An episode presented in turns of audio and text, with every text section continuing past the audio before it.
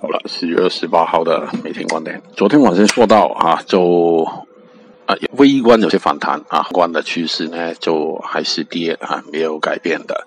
结果呢，在很少的幅度里面盘整，啊，绝大部分品种也是就维持啊，维持那个反弹完啊，在那个反把握那个反弹的机会来空啊，就今天我相信还是这个情况。